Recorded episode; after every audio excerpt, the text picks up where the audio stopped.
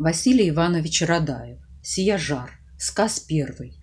Молод Сияжар, силен и крепок, он любил охоту на медведя, с хитрых лис с волков снимал он шкуры, исходил леса, охотник парень, исходил овраги и долины, побывал в местах непроходимых, где играют белки и куницы, где кипят озера жирной рыбой, где танцуют журавли-красавки, где гусей и уток перелеты раз добрался до раздольной Волги, на земле Ногайской очутился, и в густом прибрежном темном лесе он увидел девушку нежданно.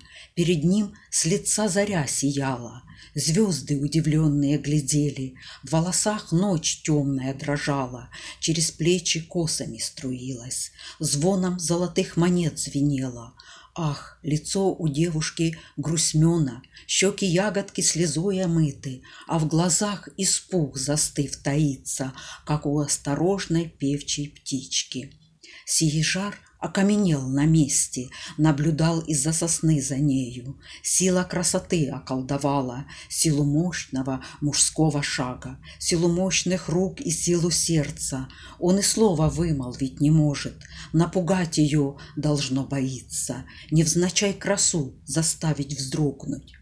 Он хотел тихонько, незаметно ускользнуть меж деревьев толстых. Все ж как столб стоял вблизи поляны и не двигался, не знал, что делать. Вдруг послышался недальний топот. Верховых с десяток показалось. Кони шумно, тяжело дышали.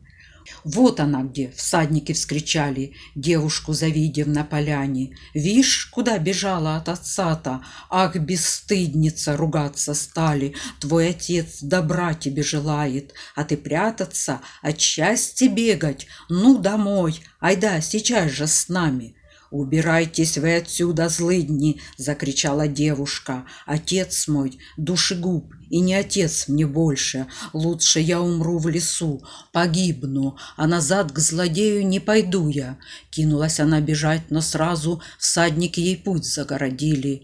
Трое спешились. Она метнулась в сторону и встала перед ними. Нож в руке сверкнул, огня острее, а глаза острее ножа сверкнули. «Только подойдите, плохо будет», — угрожающе заговорила. «Я решу и вас, и свое сердце».